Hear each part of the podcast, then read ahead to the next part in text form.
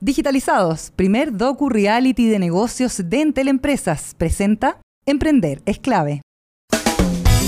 Porque mi idea puede marcar la diferencia. Perseverancia, creatividad, dinamismo e innovación. Todo lo que necesitamos para que nuestro emprendimiento salga adelante. Emprender es clave. Con María Elena Dresen.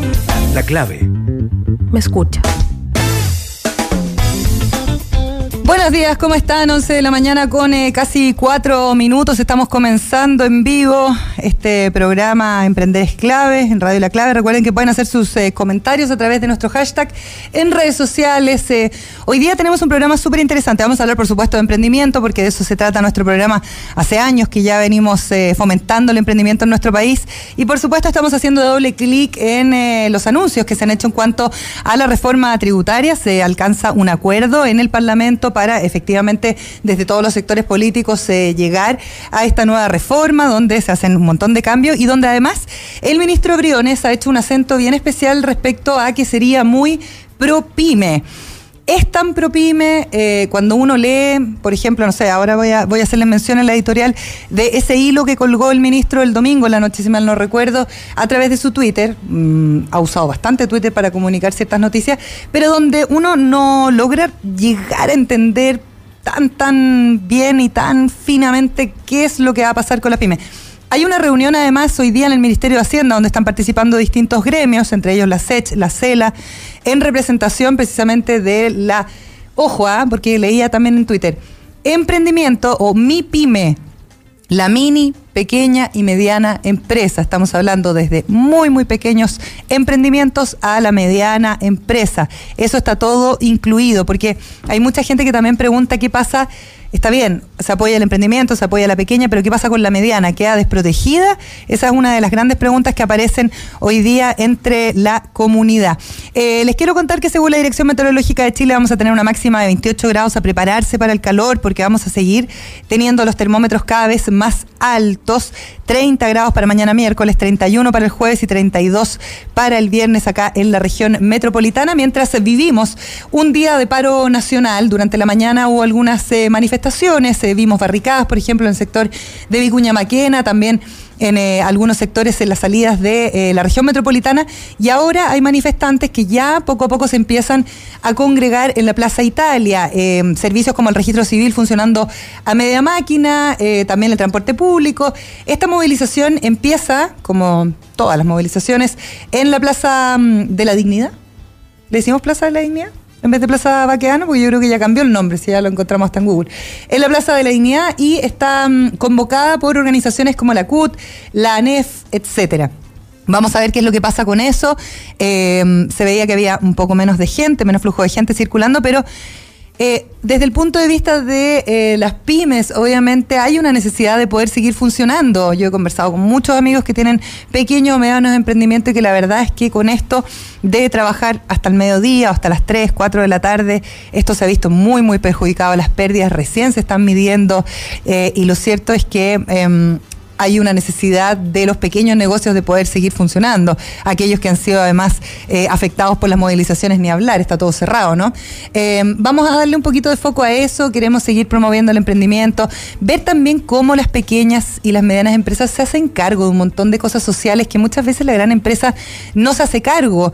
Eh, veíamos, por ejemplo, la reacción de por ejemplo, las farmacias del doctor Simi, que probablemente es una mm, empresa que siempre se ha vinculado más con una sociedad que es un poquito más turbulenta, por decirlo de alguna manera, que es la sociedad mexicana. Y ellos finalmente, como son una farmacia que se ha relacionado y una marca que se ha relacionado desde otro lugar con su público, obviamente em, es capaz de poder poner buses gratuitos para que la gente se mueva, por ejemplo, de Puente Alto hacia toda Lava y la gente se sube a los buses y los recibe de buena forma una actitud muy, muy diferente a la que han tenido grandes empresas que, por ejemplo, han quitado los auspicios eh, algunos canales, eh, algunas radios, por considerar que la línea editorial no va en la línea de las marcas. Yo creo que acá hay una gran oportunidad para la empresa para mirarse un poquito más allá de las prácticas que tienen con sus propios eh, trabajadores, también mirar qué es lo que pasa con la comunidad, qué es lo que pasa con sus propios consumidores y cómo relacionarse desde ese punto de vista de una forma diferente, ¿no? Quizá un poquito más honesta, más aterrizada y ir construyendo ¿no? una nueva comunicación. Bueno, vamos a estar conversando sobre eh, este nuevo régimen que muchos ha dicho en el gobierno es pro pyme, va a tener cierta transparencia tributaria, ¿no? Y donde, por ejemplo, eh, la PYME, dijo el ministro Briones, eh, va a quedar exenta del pago de algunos impuestos y van a poder tributar directamente con su impuesto personal. ¿Qué significa eso? Lo vamos a estar conversando acá también. Pero vamos a hablar de un emprendimiento que ha sido muy exitoso en nuestro país y queremos saber también de qué manera se estructura un negocio que eh, se hace cargo, como yo les decía, de em, no solamente sus trabajadores, sino también sus consumidores. Vamos con la agenda diaria.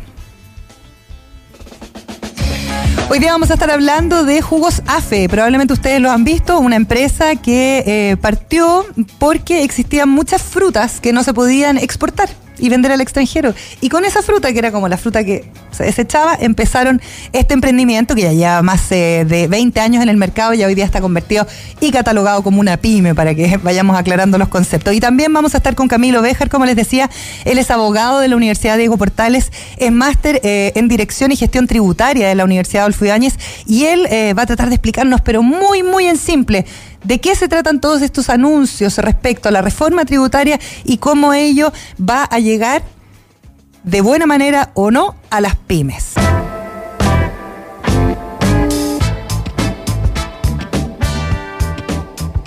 Once de la mañana con 13 eh, minutos. Ya estamos con Max Darraidú, que es gerente general de Jugos AFE, lo pronuncié bien. Está perfecto. Sí, el apellido, Max, ¿cómo estás? Bien, ¿y tú, Bienvenido.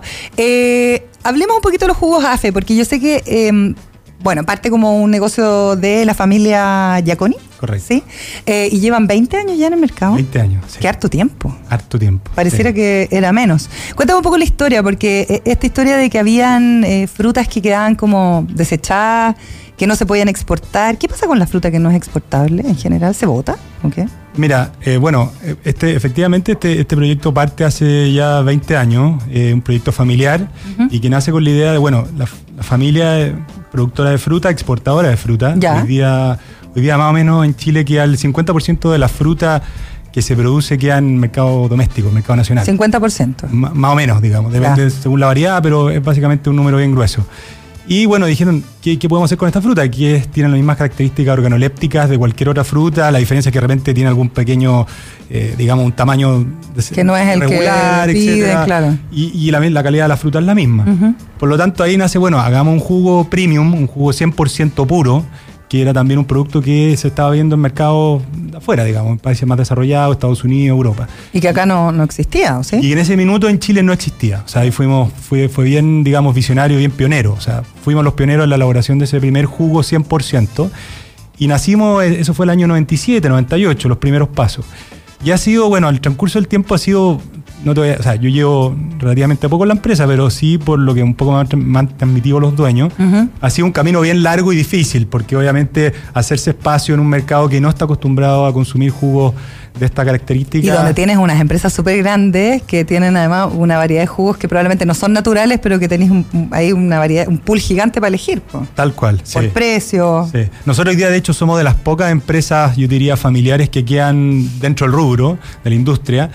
Y claro, obviamente hoy día, hoy día mayoritariamente en Chile, o sea, casi el 95% de lo que se consume en términos de, hablando de jugos genéricamente, son más bien los néctares. Claro. Que son jugos reconstituidos, ya, o sea, son pulpas de fruta que se le incorpora agua y otros saborizantes. Oye, tú que conoces del tema, Max, ¿por qué no le decimos a la gente que consume el jugo qué diferencia hay entre uno y otro? Porque también va a ser súper importante, yo creo, después de, esta, de esto social, eh, yo, a mí no me gusta llamarlo estallido, sino que esta crisis social que estamos viendo, el poder que tenemos nosotros como consumidores para beneficiar o no a una u otra compañía que probablemente tiene prácticas que son, no sé, cuidar la salud de las personas, relacionarse mejor con sus comunidades o con sus empleados. Uno tiene ese poder cuando elige un producto, conscientemente, cuando consume conscientemente un producto. Entonces, primero como para despejar algunas dudas o mitos, ¿qué diferencia hay entre, por ejemplo, un néctar? Néctar X, néctar que empieza con W, claro. a un jugo AFE. Correcto, por ejemplo. Correcto. Bueno, básicamente la diferencia es una diferencia bastante grande. O sea, un néctar, como te decía, es un reconstituido, es un jugo reconstituido que se hace a través de, a partir de pulpa de fruta, Ya, pasa es- por un proceso y dentro de ese proceso finalmente se le incorpora agua, se le incorporan preservantes, saborizantes y eso es lo que finalmente da un producto final. Ya.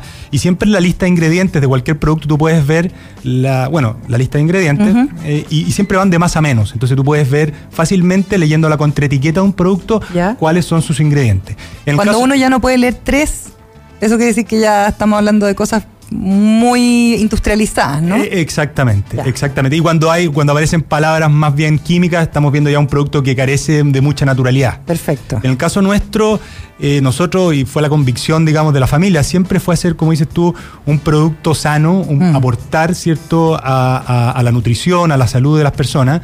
Y, y- y por otro lado, bueno, ¿por qué no ofrecer un producto que era distinto? Y, y- y ese ha sido el camino que hemos seguido. Nuestro producto es una fruta que se prensa y se envasa. No tiene ninguna adición de agua, no tiene ninguna adición de saborizantes, ni, ni preservantes, ni nada. ¿ya? Por lo mismo tiene una fecha de vencimiento que probable es mucho, probablemente es mucho más cercana a la fecha de elaboración que... Mira, lo que pasa es que tiene un proceso de térmico de pasteurización Ya. que se le da, eh, digamos, se le da fundamentalmente para darle un poquito más, de- darle inocuidad al producto y darle más vida útil. Y el envase también, que Y, hace y mucho. el envase que es de vidrio, claro. Nosotros ocupamos barrera de vidrio, que, es que hoy día por excelencia la, la mejor barrera. Eso nos da característica que nos da, un- nos permite una duración bastante prolongada, o sea, alrededor de 3, 4 años. Oye, tú decías, Max, que fue un camino difícil y que te habían comentado eh, precisamente quienes comenzaron esto, que estaban relacionados a la exportación de fruta, pero que empiezan a, a hacer este producto. ¿Por qué era un camino difícil? Por- porque, porque no existía la conciencia quizás del consumo de eh, cosas más saludables, porque el mercado estaba muy, muy eh, tomado por los, por los grandes. ¿Por qué? Po- Porque básicamente había que partir educando al consumidor. O sea, porque mucha, como, como dices tú, mucha gente no entiende bien cuando, cuando consume un producto, sobre todo lo que tiene que ver con alimentos, qué está comiendo. Y, y en el caso, como te digo, o sea, hoy día todavía la torta mayoritaria es el consumo de néctares de- o, Claro. o de jugo. Entonces, obviamente hay dos, hay dos, obviamente hay dos factores. Está un tema de precio. Precio. Nosotros obviamente somos un producto que es un poco más caro que el, que el néctar, digamos, pero no tanto más caro. ¿Cuánto Pero más caro? En porcentaje. 35-40% más. Ya. Pero no es una diferencia, pero te estás comiendo realmente una fruta. O sea, no, O sea, no- si yo le doy a mi hija o a un niño, que uno, uno generalmente como que se preocupa como mamá de nutrición, te estás como comiendo unas manzanas. Absolutamente. O sea, es lo mismo que comerse, o sea, es estrujar una manzana o estrujar la fruta que el sabor que sea. Digamos, nosotros hacemos varios sabores. eh, y y es, es lo mismo que, digamos, tomarse una fruta. eh, Básicamente, y nosotros lo ocupamos realmente, o sea, harto, digamos, varios años como eslogan. Es Eso es lo que hace. Y eso ha sido el proceso más difícil. O sea, primero, claro, educar, o sea, dar a entender lo que somos. Eso fue lo primero. Segundo, lograr una escala que nos permitiese ser rentable. Eh, y ese camino, obviamente, y bueno, y tú lo, tú lo sabes porque estás bien ligado al tema de innovación y emprendimiento, es muy difícil. Y toma muchos años, y toma mucha convicción, toma mucho riesgo, toma mucho sacrificio. Y, y yo creo que recién ahora, yo te diría hace un par de años atrás, eh, con mucho esfuerzo, hemos empezado a recién a ver que hay un cambio de hábito importante en los consumidores, en donde la gente realmente le está tomando la importancia a lo que es alimentarse bien. Porque esto significa también eh, mejorar tu vejez, mejorar tu vida, tu salud futura, digamos. Y obviamente tú, al final, uno es muy, o sea, uno es mucho de lo que come. O sea, Sí, claro, por supuesto. entonces, obviamente eso la gente le ha ido tomando el peso y, y está dispuesta a pagar ese, ese sobreprecio. Oye, y cuando convertirse, pasar de convertirse eh, de un emprendimiento y par- partir de una idea, ¿no? A hoy día convertirse a una mediana empresa, podríamos decir que están ahí. O- Nosotros todavía estamos bajo la categoría de una, de una, una pyme. de una pyme, sí, sí, Eh, aún. ¿Qué- ¿Cuáles son las partes como más difíciles de, ir generando ese crecimiento dentro de una empresa? ¿Cuáles son los dolores, del crecimiento más importantes en la industria, por ejemplo, del alimento? Mira, lo más, o sea, yo diría que uno de los desafíos más grandes que hemos visto primero es eh, la distribución del producto. La distribución del producto, o sea, ser capaces de poder llegar a los puntos de venta en forma eficiente, eh, lograr también cierto... ¿La logística sí? La exactamente, la logística. Eh, por otro lado, también el poder lograr buenos convenios comerciales con nuestros clientes. Muchas veces a uno por tener un tamaño pequeño, eh, digamos, es difícil lograr buenos, buenos acuerdos, digamos, de comerciales. Por otro lado, bueno, y el tema de costo, obviamente, la compra que tiene que, o sea, la, la la- compra, to- todos los procesos que hay que hacer, que, que están involucrados también, obviamente, en la medida que la escala sea más pequeña, más, más caros son. Entonces, obviamente, Claro. eh, eso es un factor muy relevante. Se ha hablado mucho de eso eh, y desde el punto de vista del emprendimiento, no, no sin querer demonizar a nadie ni nada, eh, se ha hablado mucho de eh, est- esta, esta lógica de mercado que hemos establecido de país chico con eh, mucha concentración de los negocios, Mm. que parecía ser súper competitiva en algún momento. Al parecer hoy día ya no lo es tanto. Yo he escuchado varios economistas, qué sé yo, que hablan un poco como de esta nueva construcción económica y cómo eso también permite una nueva construcción social. Eh, Habría que dar más espacio, quizás, más allá de que una gran empresa, porque uno como que estaba concentrado hablando de que las grandes empresas agarraban emprendimientos o pequeñas empresas para meter innovación dentro de su empresa. Correcto. Pero hoy día parece que las lógicas van a tener que cambiar un poco más y va a tener que repartirse el mercado de otra forma. ¿Cuánto peso puede tener el consumidor en eso y cuánto peso puede tener una pyme en, est en esta accionar? ¿Existen márgenes como para moverse? Lo, lo, que pasa es que, a ver, primero te lo contesto, primero por el lado del consumidor. Sí. Eh, obviamente, como dices tú, el, el consumidor tiene un, un, un gran punto, una, una, palabra muy importante en este tema, pero si el consumidor no ve disponible el producto en los puntos de Claro. venta, o sea, por mucho que tú seas una pyme que venda un producto súper, hiper bueno en todo sentido, digamos, sostenible, con buena, va a ser difícil poder competir. Eso por un lado. O sea, y bueno, y a nivel de empresa contra empresa, o sea, empresa, ahí hay obviamente, claro, una diferencia muy importante porque lógicamente nosotros y varias de las pymes no tenemos los recursos, ni la logística, ni la distribución, ni los sistemas, todo lo que tiene una gran empresa. Mm. Entonces, eso también es una restricción muy importante al momento de poder ir a competir mano a mano. ¿Ya? Eh, básicamente eso. Eso. ¿Y eh, qué ha pasado en estas tres para cuatro semanas que llevamos eh, en cuanto a ustedes? Le- ¿Cómo les ha afectado como pyme? Porque, a ver, eh, nosotros venimos hace cinco años hablando de eh, mi pymes, ¿no? Pequeños emprendimientos a, medianas empresas y hoy día como que toman una relevancia mucho mayor, todo el mundo se ha concentrado en las pymes porque yo creo que igual evidentemente son un gran motor para la economía, pero también han sido muy afectadas y siguen siendo muy afectadas con esto de un medio de funcionamiento de, de- en general del consumo social, la gente se tiene que ir más temprano para la casa. ¿Cómo les ha golpeado esto? Correcto. Sí, no, sin duda. O sea, como a todas las pymes nos ha afectado, hemos tenido, digamos, cambios en las agendas de entrega, no hemos podido despachar varias en las últimas semanas con normalidad. eh, hemos tenido ¿A también. regiones también? A regiones también, correcto. O sea, obviamente toda la cadena de suministro que se llama se, se interfiere y se hace mucho más difícil. Eso por un lado. Y por otro lado también eh, nuestros grandes clientes, sobre todo bueno, los supermercados, que como cualquier empresa pyme son, forman una parte importante de nuestra venta, eh, le han dado, producto también de todas las contingencias, le han dado también más prioridad a productos de primer, de primer, de primer consumo, digamos, a los abarrotes, etcétera. Por lo tanto, nuestros productos, un producto como el nuestro, pasa a una segunda, a una segunda, digamos, línea. Mm. ¿entendí? Y eso obviamente ha tenido un efecto. Y por el lado de la gente, obviamente también eh, se genera temor, se genera, hay mucha gente obviamente que trabaja. ¿Cuánta gente trabaja con ustedes? Nosotros hoy día somos 20 personas, Ya. aquí, digamos. Eh, ¿Cómo es la relación con esas 20 personas? Porque es bien distinto también tener 20 personas trabajando o, o menos eh, en términos de relacionamiento. También ha sido algo que se ha hablado harto en cuanto como a la mano en el corazón que uno se tiene, tiene que poner y también la gran empresa, la mediana empresa, respecto a las lógicas no con los propios trabajadores. ¿De qué manera trabajan ustedes? Sí. Mira, la verdad que nosotros nos, nos definimos como una pequeña familia. O la, la verdad, yo diría casi el 80% de la gente que trabaja con nosotros nos acompaña hace más de 8 años. O sea, hay gente que lleva, yo creo que hace medio grabado en el corazón. Y hay una buena relación. Eh, siempre hay cosas, digamos, que mejorar, oportunidades de mejora. Yo creo que hay una buena relación y, y yo te diría, lo que nosotros hicimos el día, desde que explotó, desde que ocurrió todo esto que está ocurriendo en el país, nosotros nos juntamos a conversar en la sala de, de, digamos, de reunión de nuestra oficina, Ujú. en Conchalí, y, y básicamente lo que dijimos, oye, bueno, ¿qué está pasando? Cada uno dio su opinión, y dijimos, bueno, aquí hay que, hay que seguir remando, hay que seguir, o si no nos ahogamos. Como buena pyme tenemos que seguir operando, necesitamos ver la forma, obviamente nunca poniendo, Poniendo en riesgo la- integridad claro. de, de ninguno del equipo, pero sí hay que seguir remando porque obviamente hay que seguir, digamos, pagando sueldo, hay que seguir... eh, hay que seguir haciendo todo lo que hay que ir haciendo porque al final es la única forma de seguir subsistiendo. Mm. Eh, la gente para que encuentre más información de AFE, em, ¿hay algún sitio web? Sí, nosotros tenemos una página web www.jugoafe.cl, jugo sin S, jugoafe, eh, donde ellos pueden hacer su compra online, digamos, la página funciona bastante bien, es bien amigable, es bien expedita y todo el tema. Y bueno, también nosotros estamos en las principales cadenas del sur. ¿Tienen sabor- ¿Qué sabores? Tienen- Porque tienen manzana. Nosotros pe- tenemos, pera, no. nosotros tenemos manzana, manzana orgánica, pera, eh, ¿Ciruela? ciruela, membrillo, uva, uva orgánica, manzana verde, manzana kiwi. Tenemos alrededor de, y tenemos también, hacemos sabores por temporada. Nosotros principalmente funcionamos en base a las temporadas de fruta. Toda nuestra Obvio. fruta se procesa en base a las temporadas, digamos. Que, que sería lo lógico que uno debiera encontrar en los supermercados. O sea, cuando hay temporada de cierta fruta, enco- encontrar ese producto. Y, y el, el tema del dólar, del alza del dólar, los golpea. Mira, directamente nosotros hoy día exportamos una pequeña parte de nuestra producción a, ¿A dónde? China. A China. Eh, sí. eh, y claro, eso obviamente puede tener efecto en, en ese tema, pero es una pequeña parte, la verdad, hoy día. Y claro, yo creo que sí, hay, hay cosas, materias primas, por ejemplo, etiquetas, cosas así, materias de primo, materias primas que pueden estar sujetas a alguna variación a raíz de, lo que está pasando en el dólar. Ya, pero hoy nada- día nuestro negocio básicamente hoy día está en el mercado doméstico.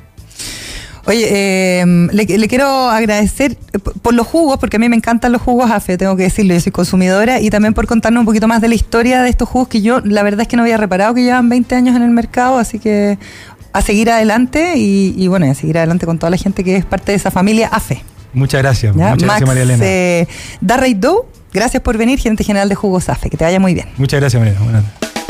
Emprender es ahora. Ya volvemos con Emprender es clave. La clave me escucha.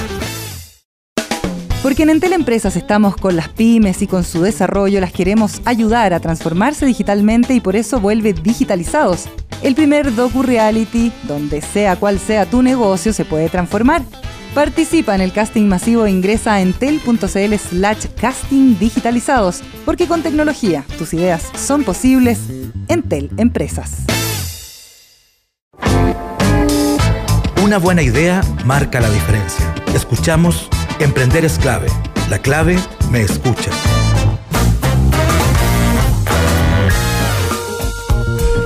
Bien, estamos de regreso con Emprender es clave, son las 11 de la mañana con eh, 31 minutos. Estamos con Camilo Bejar, que es abogado de la Universidad Diego Portales, máster en Dirección y Gestión Tributaria de la Universidad Adolfo Ibáñez, director del área tributaria del estudio jurídico Al-Bagli y Saliasnik. Bien. Todo lo correcto, ¿cierto? Muy correcto. ¿Cómo estás, Bien. Camilo? Bienvenido. Bien, gracias por invitarme. Gracias por estar acá porque mm, nosotros tenemos a nuestro súper es- especialista, columnista eh, Francisco Pereira y conversando con él precisamente eh, la semana pasada cuando se, se hacen estos como preacuerdos, ¿no? Eh, para poder eh, generar cocina. esta reforma, claro, la cocina política para la reforma tributaria, empieza la duda respecto a, más allá de las medidas de contingencia, de lo que ha sucedido en estas últimas tres semanas y media con las pymes, ¿qué va a pasar de, de aquí en más? Entonces, podemos, y y me dice, oye, yo conozco a alguien que puede explicar con peras y manzanas, porque las reformas tributarias no son muy fáciles de explicar en general. O sea, ni- ninguna, ni, ni- la norma que tenemos, ni la, ni la, ni la reforma que viene. Exacto, y cuando uno es emprendedor además en general como que, mm, como tiene muchas cosas de las cuales encargarse uno como que deja mucha responsabilidad, por ejemplo, en el contador o en la persona que te ve el tema financiero, pero eh, yo no sé si hay un conocimiento muy acabado, entonces la promesa acá en el programa era poder entregar ciertas luces un poquito más aterrizadas, más fáciles de entender de eh, estos anuncios que hace el ministro Briona, incluso hasta por Twitter.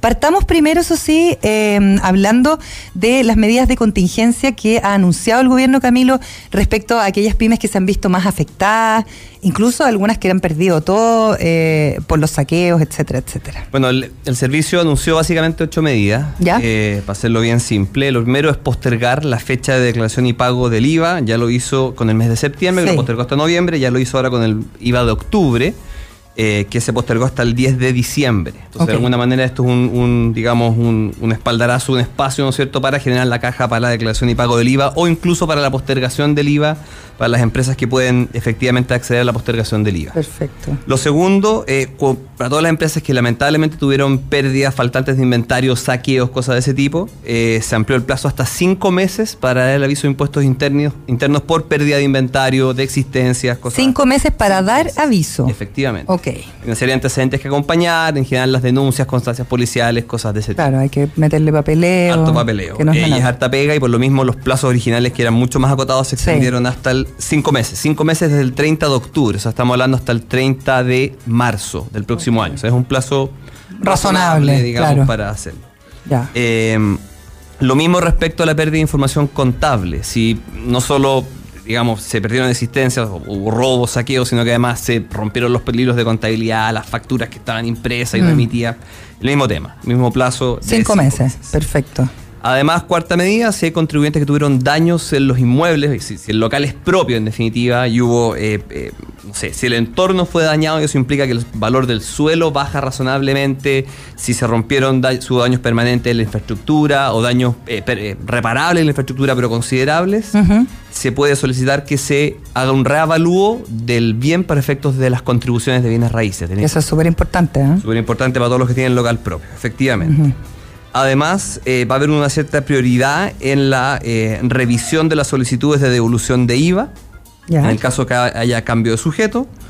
Sexto, em, van a haber una eliminación de los recargos de la solicitud de presentaciones fuera de plazo por inicio de actividades, por modificaciones, por cosas Todo eso que quedó como rezagado. hoy día trata de ir al servicio e incluso entrar. No, hoy día, o sea, hoy día está, con paro. Y han habido otros días con paro.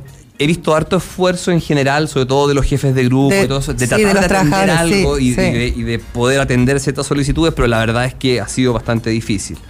Eh, lo séptimo, se posterga el plazo para la entrada en vigencia para la obligación de facturación de exportación hasta el 17 de enero del 2020. Todos los que exportan servicios, eh, había un plazo de entrada anterior y se va a postergar hasta el 17 de enero del 2020. Esto es un segmento más bien acotado de pymes, pero Aquellas que tienen que ver con... Eh, y lo último, quizás que puede tener sentido, es que se van a reprogramar de forma automática todas las citaciones que habían, obviamente, oficinas del servicio para arreglar observaciones de IVA, de renta, procesos de fiscalización en curso. Todo eso se va, obviamente, a reprogramar porque la verdad no está muy difícil tener atención presencial con el fiscalizador para entregar los papeles, para revisar los documentos, para sentarse a... Ya, y eso, eso el servicio lo va a avisar. A avisar automáticamente. O sea, es, cosa de, del servicio, no es que uno tenga que estar yendo. No debería estar yendo. Okay. una reprogramación automática. Perfecto, Camilo. Esas son las medidas un poquito de la contingencia. Eso, es contingencia. Y me imagino que hay mucha gente que se ha visto eh, perdido sus eh, locales, ya lo deben saber, pero probablemente también va a pasar algo, que es lo que estamos observando ahora que tiene que ver con estas bajas ventas. No mm. sé, hablaba ayer con un amigo que tiene unos restaurantes que me decía, bueno, eh, sin ir más lejos, en el patio Bellavista estoy vendiendo un 10% de lo que vendo habitualmente, por lo tanto, ¿cuánto tiempo logro yo resistir esta situación? Entonces, probablemente eh, no solo quienes se vieron afectados eh, con la contingencia y por los saqueos, etcétera, sino que también aquellos que ya vienen percibiendo una baja sostenida en el tiempo de las ventas y eso, ¿cuánto tiempo puede resistir una pyme eso? Es un, es un tema porque al final las empresas en, general no quiebran por falta de utilidades, quiebran por falta de caja. La caja. Es la caja, sí, eso es, un hecho. Y por lo tanto, eh, todos aquellos, por ejemplo, clientes mayoristas que son capaces de adelantar el plazo de pago, de efectivamente comenzar a cumplir un pago en 30 días o 60 días con la ley que tenemos hoy día en vigencia, eh, son alivios eh, importante. para las pymes, porque al final el tema es el acceso al, al, flujo de caja para pagar un sueldo. Pagar un sueldo, por lo menos parcialmente pagar un sueldo. O sea, el, tema no es menos. Yo en general, lo que hemos visto en números, en empresas quizás medianas, eh, 50% de la venta caída. Eh, 60% de la venta caída, o sea, son indicadores importantes en meses que donde uno espera un cierto aumento en las ventas. Este un trimestre en general fuerte, viene diciembre. Viene diciembre, claro. Eh, entonces es complejo. Oye, hablemos un poquito de los anuncios en este, podemos decir, acuerdo para preacuerdo se llama, ¿cómo se llama? Acuerdo de buena voluntad. ¿Cómo, le pusieron? sí, memorándum de entendimiento. Memorándum de entendimiento, gracias. Eh, muy gringo eso, ¿eh? Sí, sí, muy gringo. Y ya lo, lo, firmaron, vimos ayer la fotografía, todos entendiéndose, pero hay un énfasis que pone Ignacio Briones, el ministro, eh, respecto a que esto es eh, un acuerdo muy pro-pyme, ¿no? un régimen especial pro-pyme que viene en esta, eh, en esta reforma tributaria que al parecer antes no estaba tan claro y no estaba tan considerado. Yo sé que hay uno, hoy día hay representantes de los distintos gremios que agrupan a las pymes que están en el Ministerio de Hacienda porque al parecer no, no quedaron tan conformes. vamos desgranando un poquito esto. No hay problema. Mira, primero para ser bien claros, Impuestos Internos publicó una estadística y dijo que del universo del 100% de las empresas que por sus ventas debieran ser pymes, estamos hablando con la norma actual 50.000 UFs, solo un 28% está en el régimen tributario que está supuestamente especialmente creadas para ellas, que es el 14T. Ya. Tanto, estamos hablando que menos de un tercio de las pymes están hoy día utilizando supuestamente el régimen que les es este más beneficioso. Beneficio, claro. Entonces, eso es como una contradicción bien grande. Y no sabemos si es porque hubo falta de decisión en el momento oportuno de tomar el régimen que correspondía o hubo una decisión voluntaria de decir, ¿sabes qué? No, no, el régimen está bien, pero, pero no lo encuentro tan beneficioso. es, difícil en saber las razones. Era, difícil porque además los contadores estaban medio perdidos cuando había que tomar esa decisión. Es, que es ¿O no? En la práctica. Tenemos reforma 2000 12, tenemos reforma 2014, 2016, ahora viene otra reforma. Y quizás en unos pocos años más, si es que esta reforma no satisface, vendrá otra reforma. Y tiene gente que tiene que estar siendo formada y al mismo tiempo formada haciendo su pega y su familia. Y entonces Exacto. tampoco es tan fácil, digamos, llegar y absorber una serie de cambios en una reforma que de por sí es técnica y compleja. ¿Y era beneficioso este 14 TER bajo tu perspectiva y tu expertise? Mientras siguiera siendo pyme, sí. Ya. Ese era el tema. O sea, mientras no sobrepasaras las 50.000 UF 50.000 UF de venta, perfecto. ¿Por qué? Porque tú no tenías contabilidad el día que vendías en el año, o sea, que tu promedio de ventas era más de 50.000 UFs, tú tenías que automáticamente pasar un régimen de contabilidad. Tenías como que rearmar una contabilidad y podían haber ciertos activos o pasivos y cosas que venían desde hace tres años atrás, cuatro, cinco años atrás. Mm. Entonces era, un ejercicio bien complejo. Si, si, tú no llevaste paralelamente una contabilidad, era muy difícil rearmar. Poder rearmar todo. Y no solo eso, sino que tú, imagínate que, no sé, tu patrimonio, después de esto fueron, no sé, eran 50.000 UF también, por poner cualquier ejemplo. Ese patrimonio, en definitiva, que era la contrapartida de tus activos y pasivos de tu nuevo balance, para ti era un ingreso. Claro. Y tenías que pagar un impuesto diferido en cinco años. Entonces era como, mire, lo subsidiamos todos los años que fue pyme, pero ahora que se puso los pantalones largos y 50.000 UF, Fa, el garrote. ahora viene el, garrote. el garrote. Entonces, mientras fueras pyme, parece que funcionaba. Si dejabas de ser pyme ya no era tan, tan buena idea es un poco el... O sea, como un, poco de castigo, finalmente. Es difícil, digamos... Cuando Ignacio Briones dice eh, va a haber una forma automática de favorecer el 100% de las pymes que tienen facturación de 75 mil UF, ¿ya? Con depreciación instantánea y contabilidad simplificada, ¿de qué está hablando? Lo que él está diciendo es todas las empresas que tengan este límite de ventas o estén dentro de este límite de ventas van a pasar automáticamente a estar dentro de este régimen especial. ¿Traduzcamos 75.000 UF a la UF de hoy? Uy, perdona. Vamos, vamos a... Dame un solo segundo. Para que la gente, para, hablarle a la gente en pesos también, porque de repente eh, es medio confuso. No es poco, digamos, para que tengamos el número en la cabeza, son 2.100 millones de pesos. Ya, anuales. Anuales. Perfecto. Eh, por lo tanto, es, facturación, de 2000. Ahora, aquí hay serias ciertas discusiones porque según cierta normativa, pymes, o sea, medianas llega hasta 100.000 UFs. ¿ya? Entonces, de nuevo, ¿por qué hasta 75 y no hasta 100.000? Como que va a haber una parte de las medianas que puede estar mm, pero no importa. perjudicada. Es, el número que tenemos, ¿no? Ok. Eh, y lo que dice es, ellas pasan a un régimen especial que lo primero que ocurre es que les baja la tasa de impuesto de primera categoría. Les baja de un 27 a un 25%. ¿A quiénes? A las pymes que no estaban en el régimen especial 14 TER, que es el que está vigente hoy día. O sea, todo este universo de, de más, de un 66% de pymes que hoy día están en, otros regímenes, les bajaba el impuesto de primera categoría. Ok. Listo, es una, noticia en teoría, digamos, favorable. Favorable, sí. Lo segundo que dice es, eh, ustedes sea que esto es lo que no, es el memorándum de entendimiento, un documento que todavía no ha sido aprobado por el las pymes en, media plana, digamos. Pero dice, ustedes van a acceder automáticamente a depreciación instantánea. Eso significa en buen chileno, ya sea que no lleven contabilidad o ya sea que la tengan, usted compra un activo fijo para la para la, una maquinaria, unos estantes, un, lo que sea, y eso automáticamente lo lleva a gasto. Es un gasto del ejercicio completo, en, un, en un solo año. Perfecto. Eso de alguna manera extendiendo ciertas normas que ya habían de depreciación instantánea, que tenían ciertos límites de venta que eran 25.000 hasta las 75.000 UF, si es que igual lleva contabilidad. O si usa el régimen simplificado, como en el régimen simplificado no hay, no hay contabilidad, tú es todo en base a la caja. Si te gastaste 1000 UF en un equipo, ese, ese desembolso es un gasto completo porque efectivamente no, no tienes contra qué registrarlo. Tienes un gasto completo por todo lo que tú te gastas en un equipo, si es que estás dentro del... Sea que lleves contabilidad o no, tienes gasto por... Obviamente el punto ahí, que es lo que han reclamado algunos, es la mayoría de las empresas hoy día del siglo XXI, que no tienen tanta mesa, tanto... Que funcionan muchas veces sin oficina. Sin oficina, arrendan una oficina. Eh, o los cowork. El cowork. Eh, eh, lo que tienes al final es inteligencia, know-how, una serie de factores que no tienen un... No tienes cómo pasarlo por gasto. Tal cual. Ah. Entonces, como que toda esta normativa está muy pensada como en las empresas del siglo, inicio del siglo antiguo, ¿no? Un poquito mm. antiguo. Entonces, un poco del reclamo. Lo único que alcancé en términos de declaraciones fue una de la UNAPYME, que lo que está diciendo de alguna forma es necesitamos incentivos para la inversión en, en capital humano, en investigación y desarrollo. Porque ponte tú, franquicias como la de I D, franquicias regionales. Se aprovecha súper poco, ¿ah? Lo del I D. ¿Cuánto? Tiene, límites muy ¿Sí? acotados. El proyecto ha aprobado por Corfo y una serie de limitaciones. Pero imaginemos que lo mejoramos, aunque lo mejoremos hoy día está diseñado para empresas con contabilidad. Entonces, si yo soy pyme y me voy al régimen simplificado por el solo hecho de no tener contabilidad, me quedo fuera del incentivo I más D.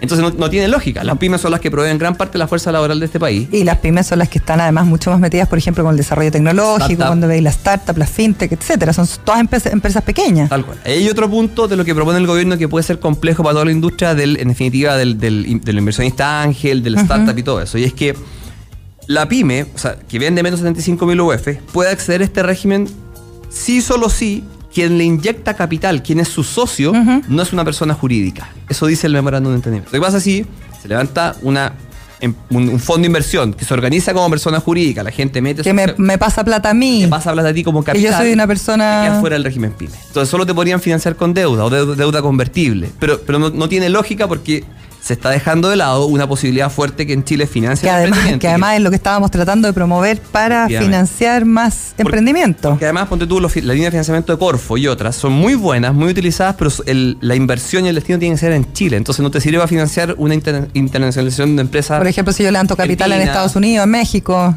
o si efectivamente no está claro si, si me puede aportar capital una empresa desde el extranjero o un fondo de Estados Unidos, no, no es claro si voy a poder seguir estando en el régimen PYME. Da la sensación de que se está mirando el almacén afectado, el supermercado afectado. No se está mirando como todo el. Toda la globalidad del sistema. ¿Mm? Y, da la impresión además que. Eh, obviamente hay que responder a la contingencia. Por supuesto. Pero tenemos una ley de la renta que es del año 74 y tiene muchos parches. Mm. Entonces, quizás es el minuto que, así como quizás estamos pensando en sentarnos a pensar en una nueva constitución, a lo mejor podemos pensar de cero un real régimen tributario de Chile para el siglo XXI. ¿Cuál sería un, régimen tributario que a ti te, parecería correcto? Porque hay distintas teorías. Una de ellas es que uno debiera avanzar hacia, ojalá, la, la mayor simplificación en el régimen tributario donde uno eh, incluso no tuviera ni siquiera un contador, uno fuera capaz de poder eh, avanzar y que fuera muchísimo más parejo y automático. ¿Eso debiera ser un camino a pensar o, es muy complicado? Hay, un libro bien antiguo que se llama Flat Tax, que hay alguien que plantea que los impuestos planos tienen virtudes y defectos. Los impuestos planos, la gracia que tienen es que son muy fáciles que, de aplicar y de recaudar. Un caso obvio, el IVA. Sí, claro. El problema de, los impuestos, entre más simples son, más regresivos puede que se pongan. Claro. O sea, en otras palabras, el, el, pan, el IVA del pan lo paga el del último decil y el, primer decil. Y por igual. Y por igual. Entonces, eh, de alguna forma tienes que generar incentivos y eso empieza a complicar un poco el sistema. Yo, Camilo, estamos con Camilo Béjar, eh, que es abogado de la Universidad Diego Portales y máster en Dirección y Gestión Tributaria, eh, hablando de esta de este acuerdo de entendimiento tributario que incluye varios acápites con las pymes uno pensaría también, o, por lo menos yo no, he leído acá, y no sé, que quizás tú sabes mejor porque tú eres el experto, eh, ¿qué pasa con también el aplicar impuestos dependiendo de las utilidades de cada, de cada empresa? Porque también ahí hay como, debieran haber franjas impositivas, ¿o no? ¿O yo estoy equivocada? Lo, que se está tratando ahora es generar un régimen de transparencia tributaria. En otras palabras, es decir, que la empresa no pague el impuesto, que es el impuesto de primera categoría, y que la utilidad vaya directo hasta los dueños el 100% de la utilidad y ellos paguen solo su tasa de global complementaria. Ya.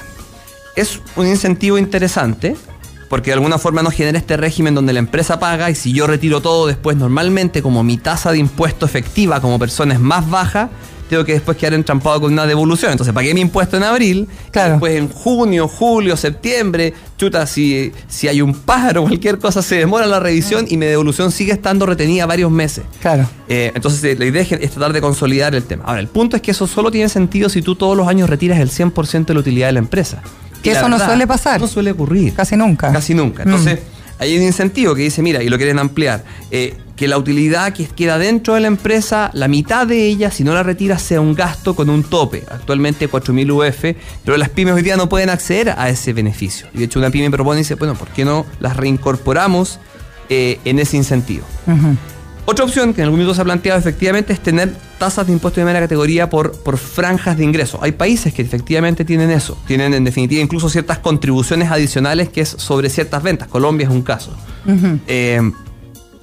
Mi opinión, mi opinión, esta es mi opinión. Sí, por supuesto. Personal. Para eso está acá eh, yo pensaría que una buena práctica es evaluar si quizás Chile puede moverse en un sistema desintegrado. En otras palabras, olvidarnos esta cosa que el crédito y la... Muy sencillo. La empresa paga un impuesto y en general yo pensaría que debiera tender a ser más al en el orden de las tasas de la, de la OSD, más cercano al 24%, 25% probablemente. Y las personas, impuestos más altos, más, digamos, planos en su, en su base y sin derecho a crédito.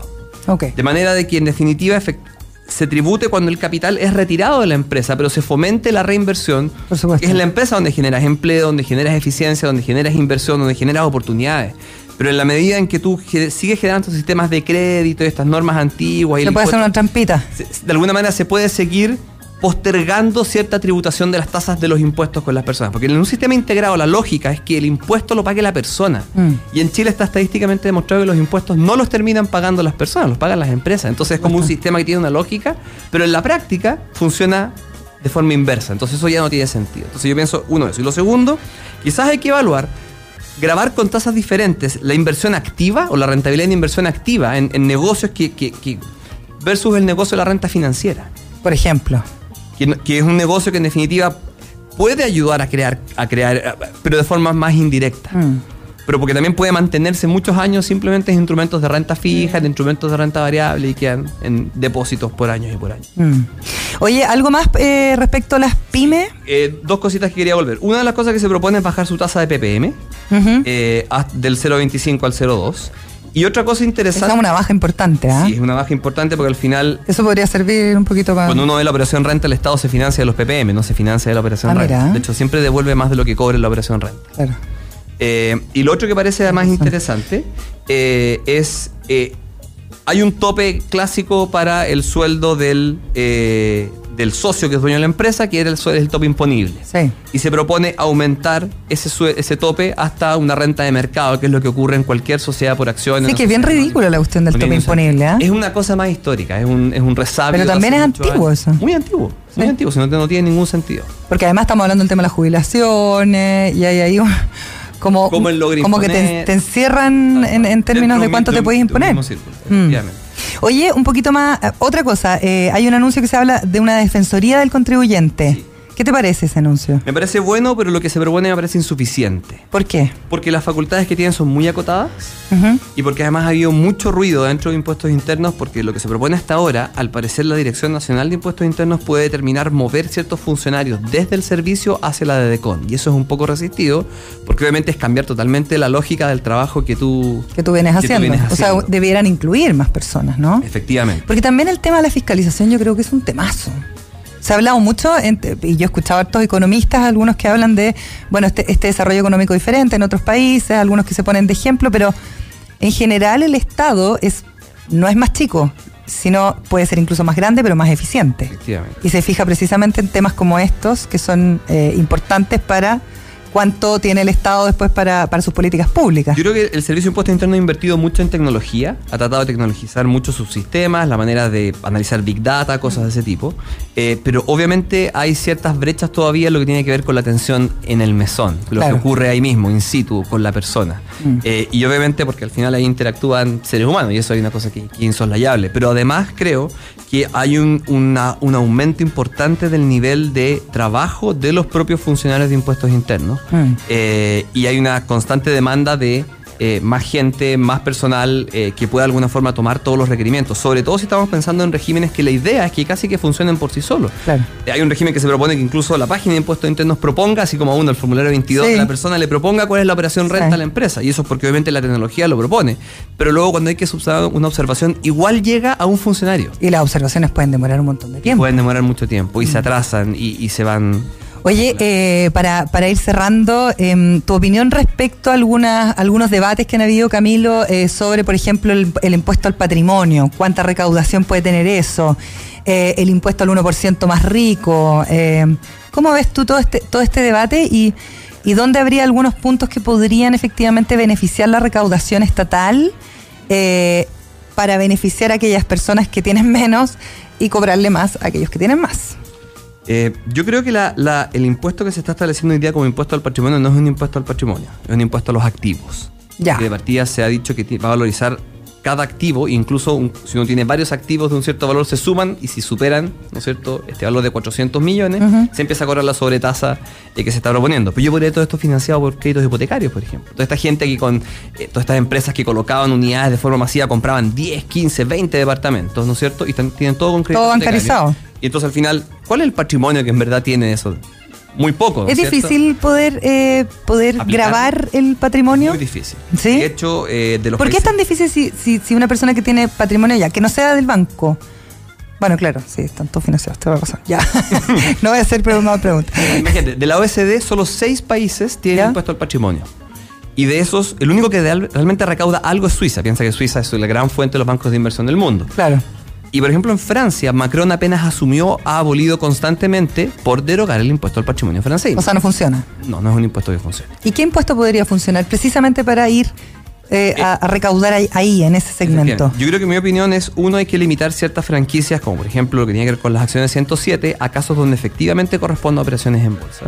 El uso del market maker ha sido efectivamente un poco indiscriminado en algunos casos. ¿Qué significa eso en, El market maker es esta figura donde una corredora... Eh, de alguna forma hace transacciones de compra y venta de acciones para generar liquidez a un título para supuestamente llevarlo a su valor de mercado. Y una vez que tú tienes ese market maker, dentro de ciertas condiciones, si la acción se compró en bolsa, se vende en bolsa, no se paga impuesto, que es el régimen que se conoce de las acciones en bolsa. Perfecto. Me parece que avanzar en limitar ese tipo de franquicias es un caso. Lo segundo, creo que eh, hay que dotar al Servicio de Impuestos Internos de mayor, de mayor, de alguna forma, inteligencia tributaria y de datos para fiscalizar efectivamente a sus contribuyentes de alto patrimonio. Claro. Eh, y lo tercero que creo que hay que hacer es evaluar, como decía, un impuesto diferenciado en la renta financiera versus la renta operativa. Eh, me parece que eh, sociedades de inversión que en definitiva acumulan recursos e incluso en el extranjero por muchos años con ciertas figuras que no caen dentro de las normas de, que permiten grabar rentas pasivas en el extranjero, permiten diferir eternamente la tributación de ciertos instrumentos. Y de hecho, una de las cosas que se propone es grabar por ley, aunque muchos contribuyentes ya estaban enrolados, con la ley de patentes municipales a las sociedades mm. de inversión. Eh, y creo que esa sí es una medida que efectivamente ataca el patrimonio. Claro. Eh, el punto es que el impuesto, el impuesto municipal, la patente, la persigue la municipalidad. Claro. Y, los funcionarios municipales, los departamentos de renta, no, no saben de impuestos. Entonces, eh, tienen que fiscalizar algo para lo que no están tan preparados. Obviamente depende de la municipalidad. Pero hay un tema súper complejo que en definitiva tienes un impuesto que no lo fiscaliza impuestos internos y que no puede fiscalizar los impuestos internos. No se mete impuestos no, internos. No puede. No puede meterse. Entonces eso no tiene Ahí tiene que haber un cruce. Efectivamente. O sea, me parece que ese es un impuesto que efectivamente podría grabar el patrimonio. Si lo vamos a hacer, ok, avancemos en eso, pero me parece que el que debiera estar ahí mirando que eso se haga correctamente no es la municipalidad sino que ya ser impuestos impuestos internos. Oye, se nos acabó el tiempo, Camilo, te vamos a invitar para otro día. ¿ah? ¿Te gustó venir a la radio? Está muy entretenido. ¿Sí? Está muy bueno. Camilo, deja... haber podido entregar algo, porque es difícil. Es difícil. Es muy difícil. Vamos a hacer ejemplos otro día. Hagamos ejemplos concretos y lo otro, esperemos a ver qué es lo que va pasando también en el Congreso para ver en qué queda esto, porque como decíamos, ya hay algunos organismos que representan a las pymes que están ahí en el Ministerio de Hacienda, probablemente esto va a tener algunas, algunos cambios, ¿no? Tenemos varios, ¿no? Tenemos, tenemos varios. Así que yo hasta ahora solo una pyme vi que dijo algo, pero estoy esperando a la gente de, de ACET, y de, sí, de, Conapim, etcétera, etcétera. Eh, Camilo Béjar, abogado de la Universidad de Diego Portales y máster en Dirección y Gestión Tributaria, además director del área tributaria del estudio jurídico al Bagli y Saliasnik. ¿Dónde encuentran más información? www.az.cl www.az.cl Así es. Súper fácil, Camilo. Muchas gracias por venir. Gracias a ustedes. Que te vaya muy bien. Fue un capítulo más de Emprender es clave entrevistas, datos, actualidad, experiencias y mucho más. De lunes a viernes de 11 a 12 con María Elena Drese.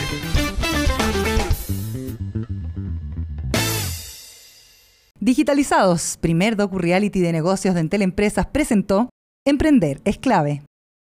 Porque estamos con las pymes y su desarrollo. Vuelve digitalizados. El Docu Reality que transforma negocios a través de la tecnología y en el que tú puedes ser parte. Inscríbete en el casting masivo en entel.cl slash casting digitalizados. Solo hasta el 15 de noviembre. Porque con tecnología tus ideas son posibles. Entel Empresas.